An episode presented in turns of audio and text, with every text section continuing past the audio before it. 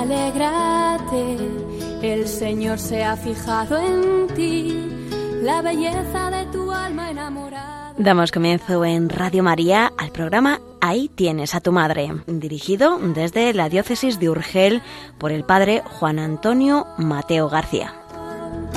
El mejor regalo es tu sí, María, hágase en mí. Estimados en María, bienvenidos al programa Ahí tienes a tu madre. Hoy, primer sábado de mes, 5 de marzo, el doctor Mateo nos acercará al misterio de la maternidad espiritual de la Virgen María. Aprovechemos esta formación para aumentar en nosotros esta unión filial con nuestra Madre del Cielo.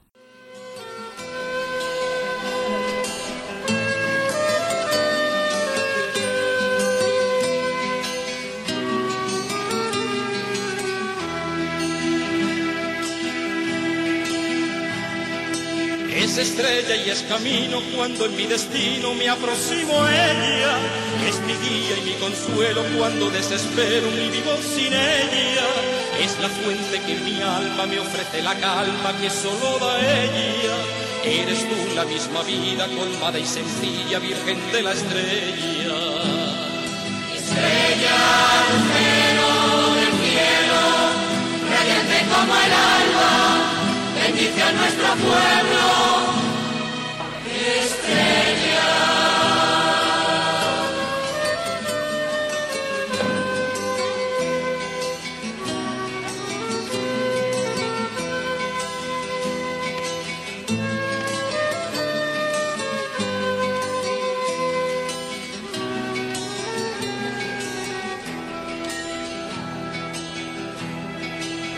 Cuando niño te rezaba y te veneraba, Virgen de la Estrella, y ahora en medio de este mundo y en lo más profundo necesito verla.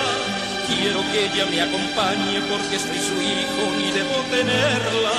Muy presente en las penas y en las alegrías, eres luz eterna.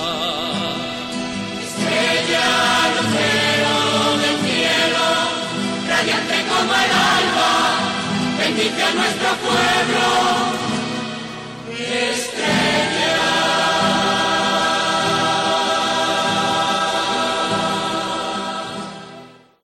Enseña el Concilio Vaticano II que María, hija de Adán, aceptando la palabra divina, fue hecha madre de Jesús, y abrazando la voluntad salvífica de Dios con generoso corazón, y sin el impedimento de pecado alguno, se consagró totalmente a sí misma, cual esclava del Señor, a la persona y a la obra de su Hijo, sirviendo al misterio de la redención con él y bajo él, por la gracia de Dios omnipotente.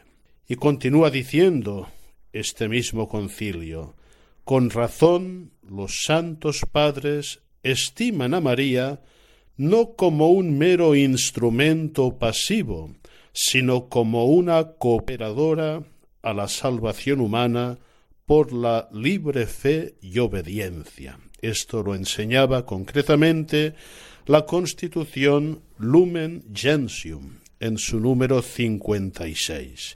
Es un tema que hemos estudiado en capítulo anterior y que nos hace ver que la Madre de Dios tiene un lugar preciso y singular en el plan de salvación. Y dado que la misión de María en la liberación de los hombres es consecuencia de su maternidad divina, la misión revestirá también en sí misma caracteres maternos.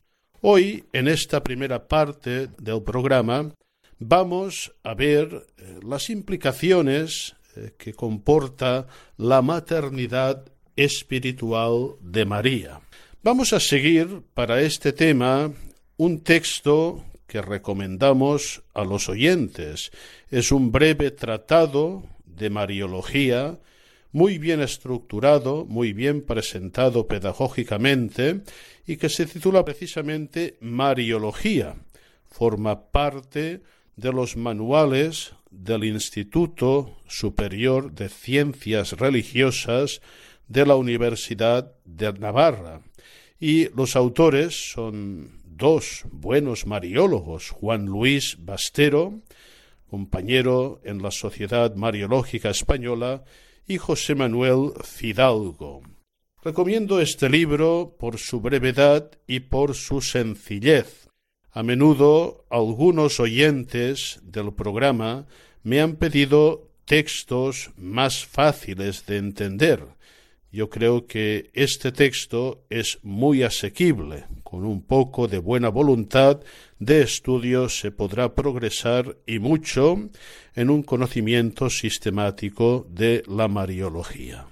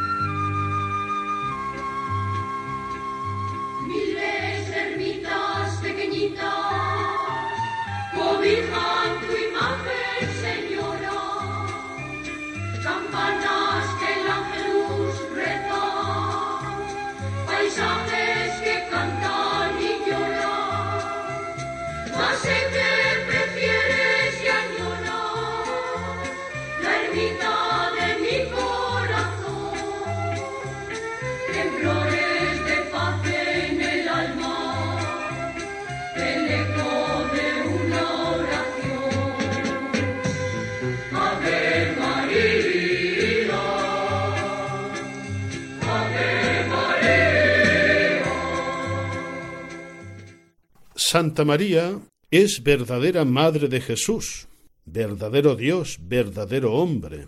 Y puesto que se da una indisolubilidad evidente en Cristo entre su ser y su misión, la maternidad de Santa María hace al mismo tiempo una referencia a la misión de su Hijo. Ella, por tanto, coopera en la salvación de los hombres, ejerciendo precisamente su maternidad.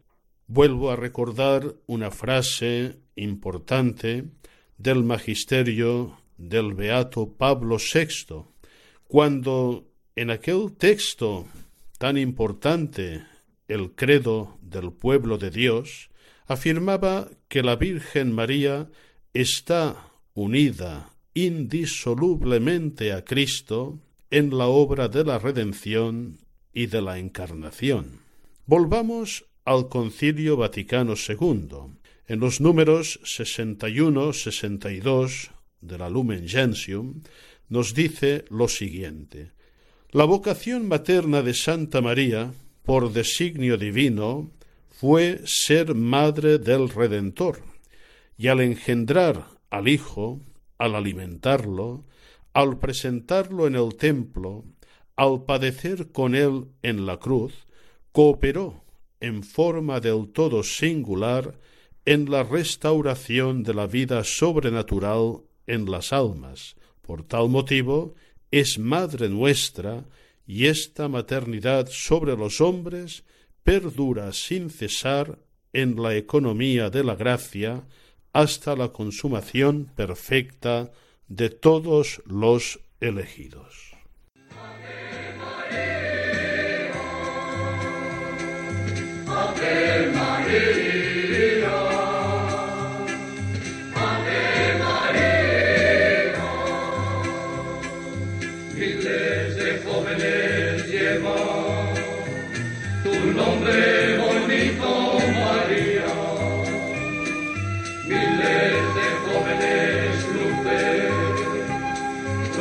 Es flor y alegría. Por dentro el alma se llena de gracia que es vida de Dios. Que llevan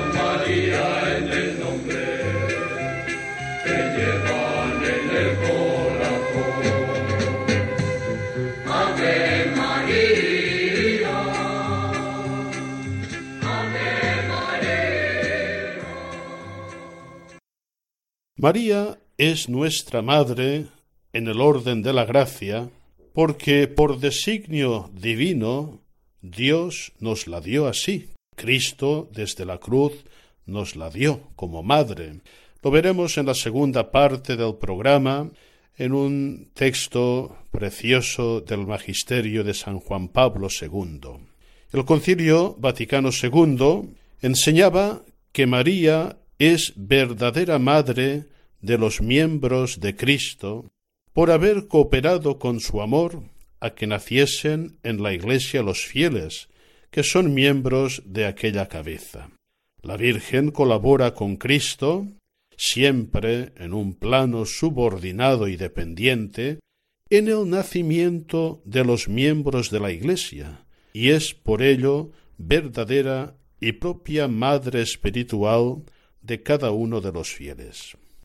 A mí particularmente me emociona y es uno de los gestos más bonitos después de un bautizo presentar y consagrar al nuevo bautizado a la Virgen, a la patrona de nuestra parroquia.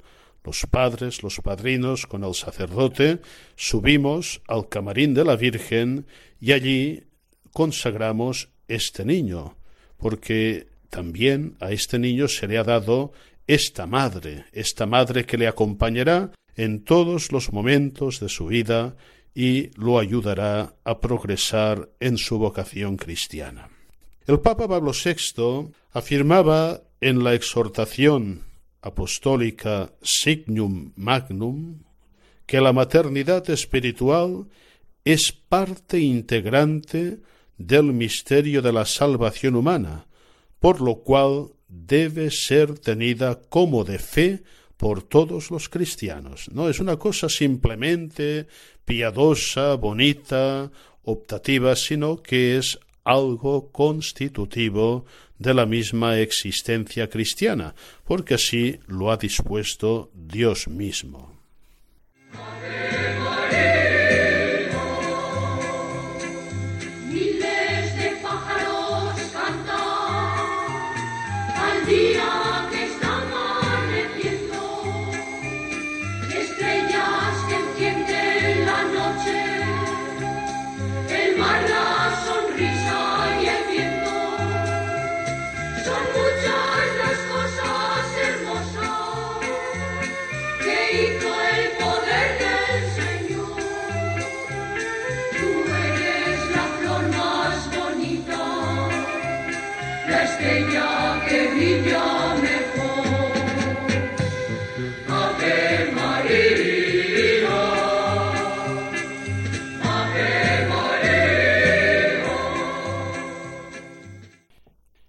En el mencionado manual de Mariología que hemos recomendado a inicios del programa, de Bastero y de Fidalgo, se ofrecen tres textos bíblicos sobre la maternidad espiritual de María.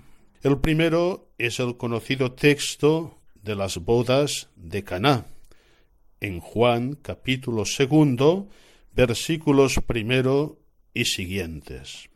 En este episodio de las bodas de Caná se encuadra la perspectiva de María como madre. Cuatro veces aparece la Virgen en esta escena con el título de Madre de Jesús. Como madre actúa también ante el Hijo y ante los servidores. Se contempla una doble maternidad, la física respecto a su Hijo y la espiritual respecto a los hombres, manifestada en la frase Haced lo que Él os diga. Juan 2, versículo 5. Esta frase me gusta siempre presentarla como el mandamiento de María y nos hace ver que María siempre nos refiere, nos conduce, nos retorna a Cristo. Haced lo que Él, lo que Cristo os diga. El otro texto es el de Juan 19, versículos 25-27. Por todo el contexto de claro cariz mesiánico y eclesiológico, las palabras de Jesús otorgan a María una misión que está en íntima conexión con la obra redentora que el Señor consuma en aquellos momentos. María es madre de los seguidores de su Hijo. Profundizaremos en este texto también en la segunda parte del programa. Y finalmente encontramos otra escena que nos hace ver la maternidad espiritual de María. Una escena que encontramos en el capítulo 12 del libro del Apocalipsis, concretamente en los versículos 1 hasta 18. Esta escena, bajo una perspectiva cristológica, contempla a la mujer vestida de sol como madre física de Jesús. El hijo que nace es atacado por el dragón, pero Dios lo protege de sus ataques, y entonces, despechada la serpiente contra la mujer, se va a hacer la guerra al resto de sus hijos, los cuales guardan los mandamientos de Dios y mantienen el testimonio de Jesús. De esta manera, en esta visión, aparece María como madre física de Cristo y como madre espiritual de sus discípulos. tu nombre bonito María, miles de jóvenes luces, tu encanto que es flor alegría, por dentro el alma se llena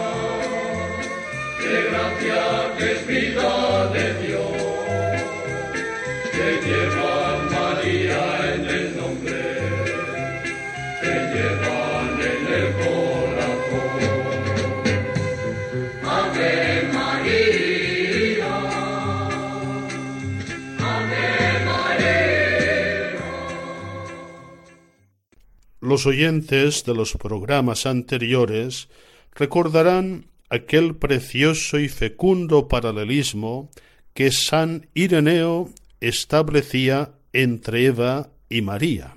Esta comparación es profundizada por otros padres de la Iglesia y llega a una gran hondura en los escritos de San Agustín, para quien el paralelismo Eva-María conduce a la maternidad espiritual, es decir, la generación natural de los hombres que proviene de Eva se reitera en la nueva Eva por la regeneración de los redimidos.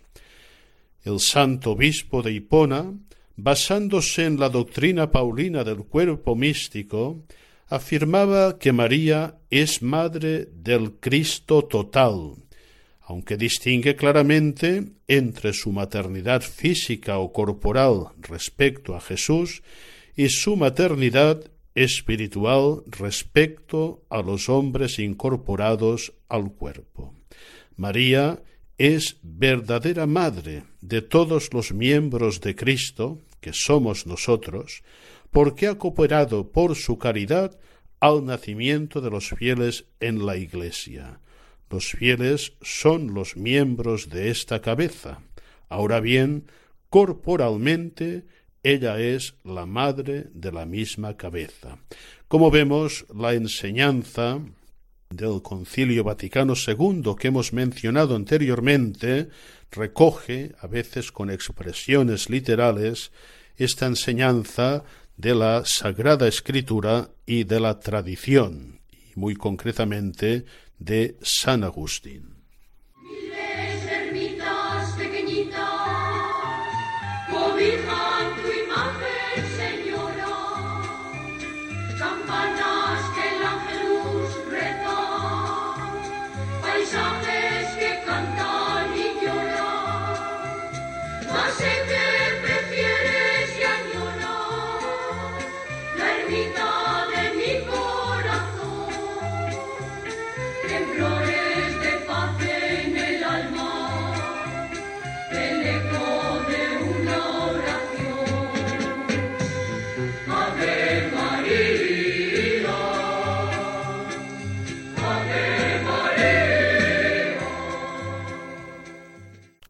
Para finalizar esta primera parte del programa, vamos a precisar, con ayuda del mencionado manual de Mariología, la naturaleza, el sentido y la extensión de esta maternidad espiritual de María. María es Madre nuestra, primero en un sentido propio, porque nos comunica, aunque de forma subordinada, la vida sobrenatural. En segundo lugar, en un sentido espiritual, no físico o biológico, porque nos da la vida del espíritu y no la de la carne. Y en tercer lugar, en un sentido formal, no meramente material, porque ha aceptado voluntariamente ser madre y nos ayuda a lograr la vida de la gracia. Se puede decir que María es madre de todos los seres racionales, pero no en la misma medida. Es madre de modo excelente de los santos y de los ángeles que ya gozan de la bienaventuranza eterna. Es madre en acto y de modo perfecto de los bautizados en gracia, pues están plenamente unidos por la caridad con Cristo cabeza. Es madre en acto, pero de modo imperfecto, de los bautizados en pecado mortal, ya que están unidos a Cristo cabeza sólo por la fe. Es madre en potencia de los no bautizados, porque aunque actualmente no estén vinculados con Cristo cabeza, están predestinados a ser miembros suyos. Finalmente, no es madre de los condenados. Sobre el ejercicio de esta maternidad, cabe decir que la función materna se plasma en la doctrina de la mediación mariana, que, en palabras de Juan Pablo II, se transforma en mediación materna. Se puede, por tanto, desglosar el ejercicio de la maternidad universal de María en dos estadios. En primer lugar, la cooperación de la Virgen a la obra redentora de su Hijo, y en segundo lugar, su cooperación en la aplicación de la redención, intercesión y dispensación de las gracias a cada uno de los hombres. Y dichas estas consideraciones, invito a los oyentes que quieran profundizar más a adquirir, a leer y a estudiar esta breve pero muy fecunda Mariología de Juan Luis Bastero y de José Manuel Fidalgo.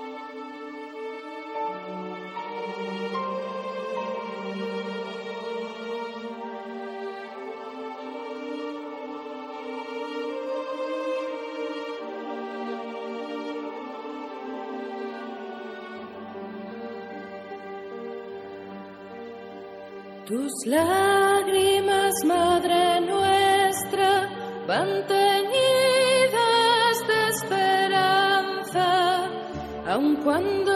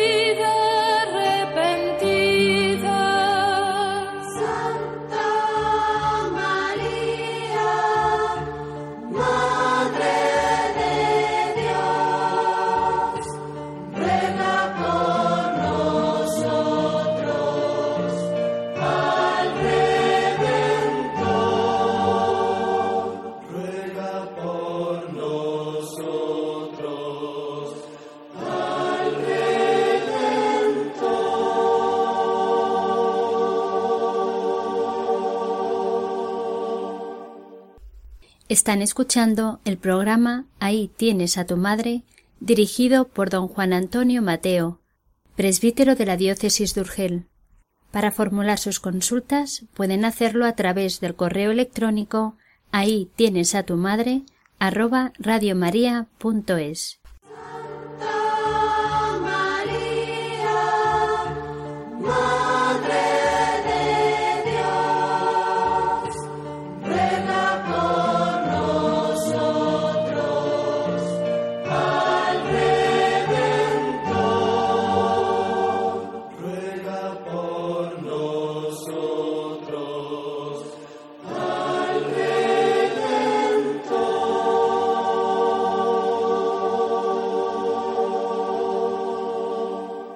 Los cristianos siempre hemos contemplado con emoción aquello que aconteció en el Calvario. Cristo muriendo en la cruz, entregando del todo su vida por nosotros, asociando a su Madre Santísima al sacrificio redentor, haciéndola participar íntimamente de este sacrificio. Siempre hemos considerado las palabras de Jesús dirigidas a María y al discípulo amado, a Juan. Mujer, he aquí a tu hijo. Estas palabras encierran una gran profundidad. El Papa San Juan Pablo II nos decía que revelan los profundos sentimientos de Cristo en su agonía y entrañan una gran riqueza de significados para la fe y la espiritualidad cristiana. Jesús establece unas nuevas relaciones entre María y los cristianos, fruto del sacrificio redentor, y con estas relaciones asigna a María una nueva misión, ser madre de los cristianos, y en un sentido incluso más extenso, madre de todos los hombres. Escuchemos con atención los puntos de esta preciosa catequesis de San Juan Pablo II que tuvo lugar en la audiencia general del 29 de abril del año 1997. En esta catequesis el Santo Pontífice glosa el significado de la palabra de Jesús, mujer, he aquí a tu Hijo. Escuchemos este primer punto de la catequesis.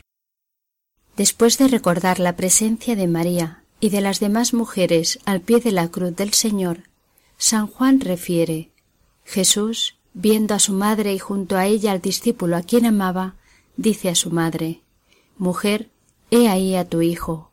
Luego dice al discípulo, He ahí a tu madre. Estas palabras, particularmente conmovedoras, constituyen una escena de revelación. Revelan los profundos sentimientos de Cristo en su agonía y entrañan una gran riqueza de significados para la fe y la espiritualidad cristiana. En efecto, el Mesías crucificado, al final de su vida terrena, dirigiéndose a su madre y al discípulo a quien amaba, establece relaciones nuevas de amor entre María y los cristianos. Esas palabras, interpretadas a veces únicamente como manifestación de la piedad filial de Jesús hacia su madre, encomendada para el futuro al discípulo predilecto, van mucho más allá de la necesidad contingente de resolver un problema familiar.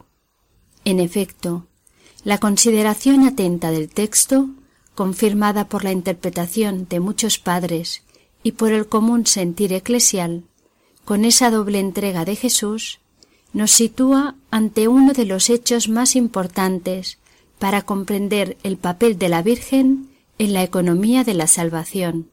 Las palabras de Jesús agonizante, en realidad, revelan que su principal intención no es confiar su madre a Juan, sino entregar el discípulo a María, asignándole una nueva misión materna.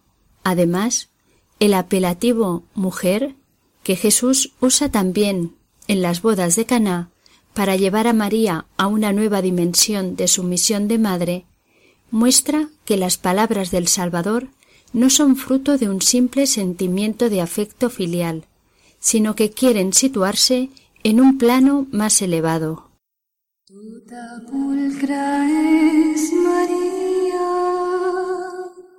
toda pulcra es María, et macula originali non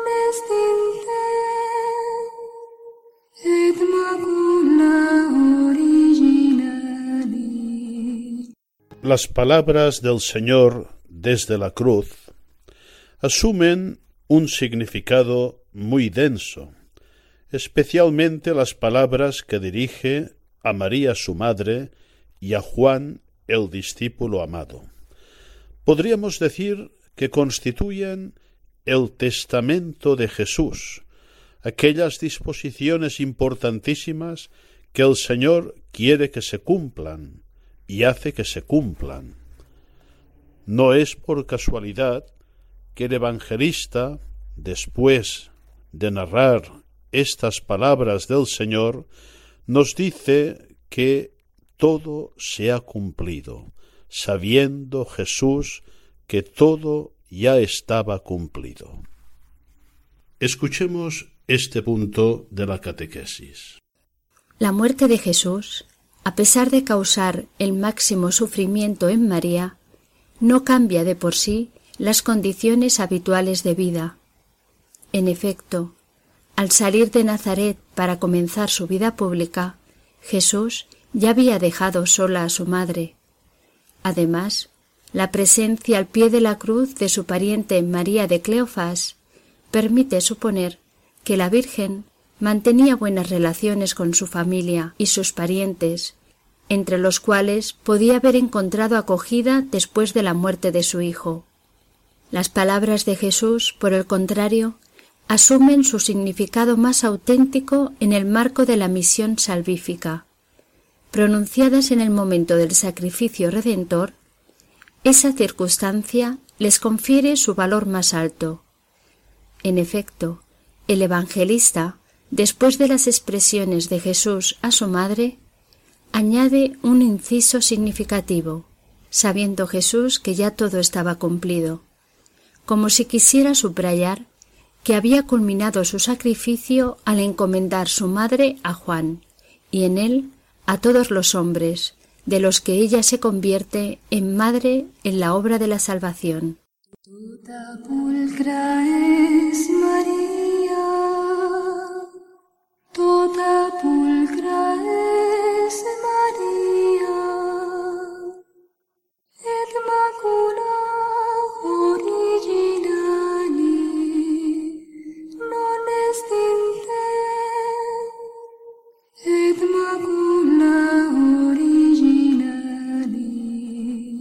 En el tercer punto de esta catequesis, el Papa San Juan Pablo II explica con profundidad el significado de las palabras del Señor.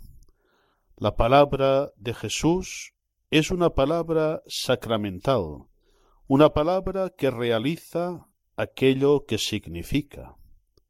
La realidad que producen las palabras de Jesús, nos dice el Papa San Juan Pablo II, la maternidad de María con respecto al discípulo, constituye un nuevo signo del gran amor que impulsó a Jesús a dar su vida por todos los hombres.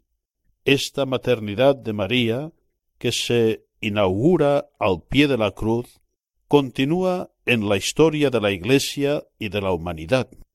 Ella coopera en la generación de los hijos de Dios. A lo largo de los siglos, la Iglesia, inspirada por el Espíritu Santo, irá profundizando sobre esta gran realidad, dulce realidad que supone dirigirnos a María como Madre, porque verdaderamente es nuestra Madre, ya que Cristo nos la dio como tal estando en la cruz. Escuchemos este punto de la catequesis. La realidad que producen las palabras de Jesús, es decir, la maternidad de María con respecto al discípulo, constituye un nuevo signo del amor que impulsó a Jesús a dar su vida por todos los hombres. En el Calvario, ese amor se manifiesta al entregar una madre, la suya, que así se convierte también en Madre nuestra. Es preciso recordar que según la tradición, de hecho, la Virgen reconoció a Juan como hijo suyo, pero ese privilegio fue interpretado por el pueblo cristiano ya desde el inicio como signo de una generación espiritual referida a la humanidad entera. La maternidad universal de María, la mujer de las bodas de Caná y del Calvario, recuerda a Eva, madre de todos los vivientes. Sin embargo, mientras ésta había contribuido al ingreso del pecado en el mundo, la nueva Eva, María, coopera en el acontecimiento salvífico de la redención. Así, en la Virgen, la figura de la mujer queda rehabilitada y la maternidad asume la tarea de difundir entre los hombres la vida nueva en Cristo. Con miras a esta misión, a la madre se le pide el sacrificio, para ella muy doloroso, de aceptar la muerte de su unigénito. Las palabras de Jesús, Mujer, he ahí a tu hijo, permiten a María intuir la nueva relación materna que prolongaría y ampliaría la anterior. Su sí a ese proyecto constituye, por consiguiente, una aceptación del sacrificio de Cristo, que ella generosamente acoge, adhiriéndose a la voluntad divina.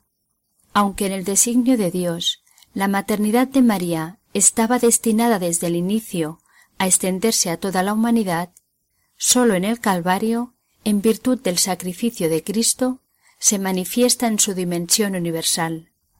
Las palabras de Jesús, He ahí a tu Hijo, realizan lo que expresan, constituyendo a María madre de Juan y de todos los discípulos destinados a recibir el don de la gracia divina.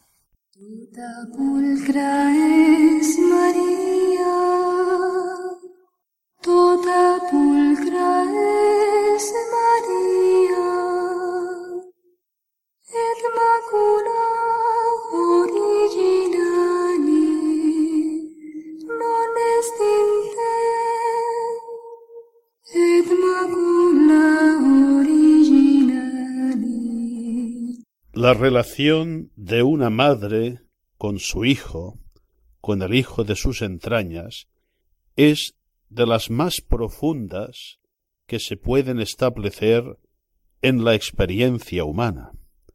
Cuando Jesús nos da a María como madre, le asigna verdaderamente la función de una madre. El Papa San Juan Pablo II en este último punto de la catequesis que estamos oyendo y comentando, acaba diciendo, Ojalá que cada uno de nosotros, precisamente por esta maternidad universal concreta de María, reconozca plenamente en ella a su madre, encomendándose con confianza a su amor materno. Y esto es lo que hacemos, lo que debemos hacer cada día los cristianos, acudir a María como madre amorosa, como madre solícita, como madre que procura nuestro bien sobrenatural, como madre que nos conduce a la vida eterna. Escuchemos este punto de la catequesis. Jesús, en la cruz, no proclamó formalmente la maternidad universal de María, pero instauró una relación materna concreta entre ella y el discípulo predilecto. En esta opción del Señor se puede descubrir la preocupación de que esa maternidad no sea interpretada en sentido vago, sino que indique la intensa y personal relación de María con cada uno de los cristianos. Ojalá que cada uno de nosotros, precisamente por esta maternidad universal concreta de María, reconozca plenamente en ella a su madre, encomendándose con confianza a su amor materno.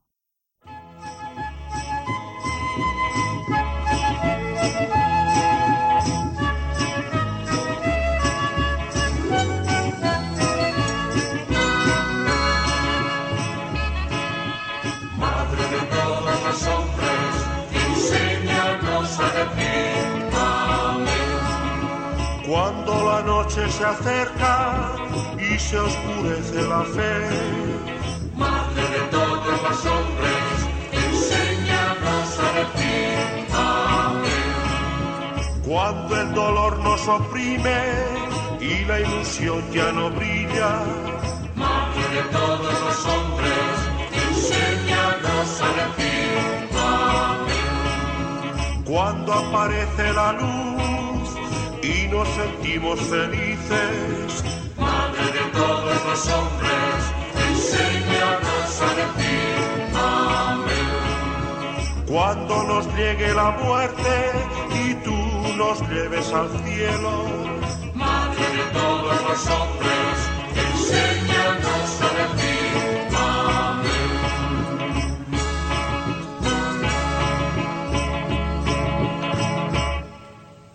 Y vamos a acabar el programa de hoy acudiendo, como en otras ocasiones, a la poesía. En su antología poética, mariológica, Laurentino María Herrán recuerda unas palabras del Papa León XIII. Decía, aun cuando callase la tradición y todo lo que sobre el tema de María, Madre Espiritual de los hombres, se ha escrito, lo afirma con suma elocuencia una voz que brota del corazón de cada cristiano. María es nuestra Madre. Y decía Laurentino María Herrán, lo habremos experimentado todos. Los poetas, con una más fina sensibilidad, lo han cantado en sus versos, hasta el punto que sería difícil encontrar uno que no haya expresado el afecto que corresponde a esta percepción. Vamos ahora a escuchar un precioso poema de Zorrilla titulado La Virgen al pie de la cruz, repitiendo casi al pie de la letra, no tópicos, sino ideas y sentimientos que son del patrimonio común de todos los devotos de la Virgen, este poeta escribió el precioso poema que ahora vamos a escuchar. Dice así.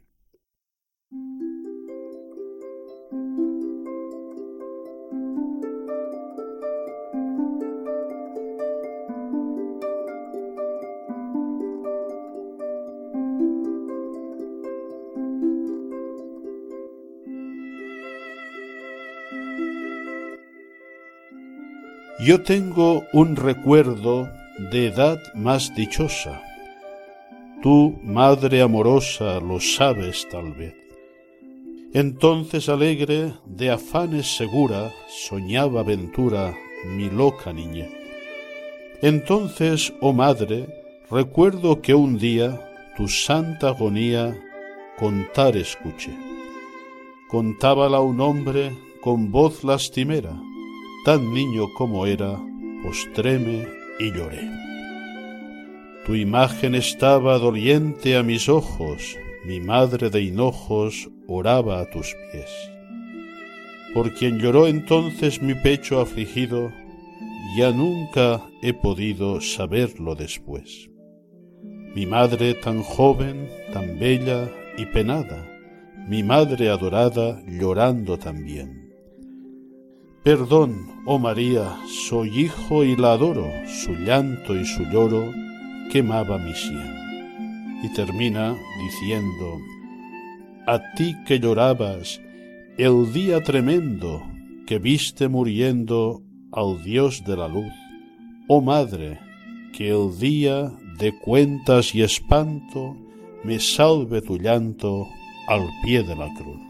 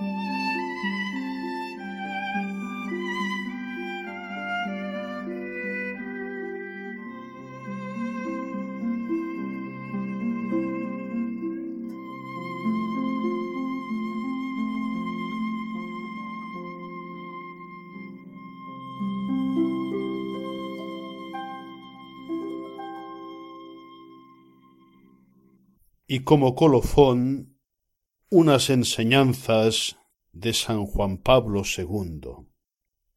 Las palabras He aquí a tu madre expresan la intención de Jesús de suscitar en sus discípulos una actitud de amor y confianza en María, impulsándolos a reconocer en ella a su madre, la madre de todo creyente. En la escuela de la Virgen los discípulos aprenden, como Juan, a conocer profundamente al Señor y a entablar una íntima y perseverante relación de amor con Él. Descubren, además, la alegría de confiar en el amor materno de María, viviendo como hijos afectuosos y dóciles. La historia de la piedad cristiana enseña que María es el camino que lleva a Cristo y que la devoción filial dirigida a ella no quita nada a la intimidad con Jesús. Por el contrario, la acrecienta y la lleva a altísimos niveles de perfección. Muy queridos oyentes de este programa, ojalá que todo lo que hemos compartido y reflexionado nos ayude a todos a vivir más profundamente, más intensamente aquellas palabras de Cristo desde la cruz, dirigidas a Juan y en él a todos nosotros. He aquí a tu madre.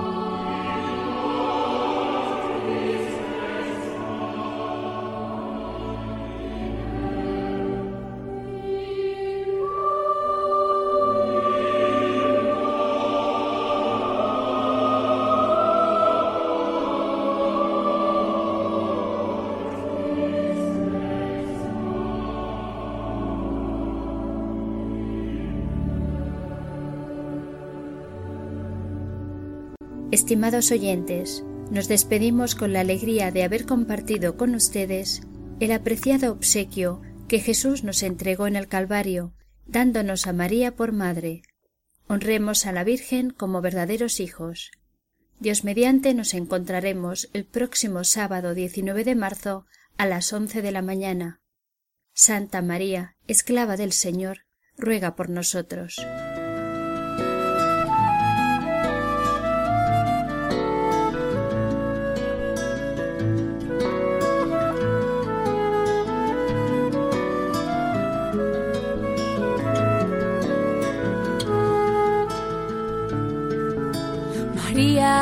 alégrate, el Señor se ha fijado en ti. Finaliza en Radio María, ahí tienes a tu madre, un programa dirigido desde la diócesis de Urgel por el padre Juan Antonio Mateo García. Su espíritu desciende hoy y la gracia se derrama hasta llenar tu corazón. El mejor regalo es tu si María hagas en mí.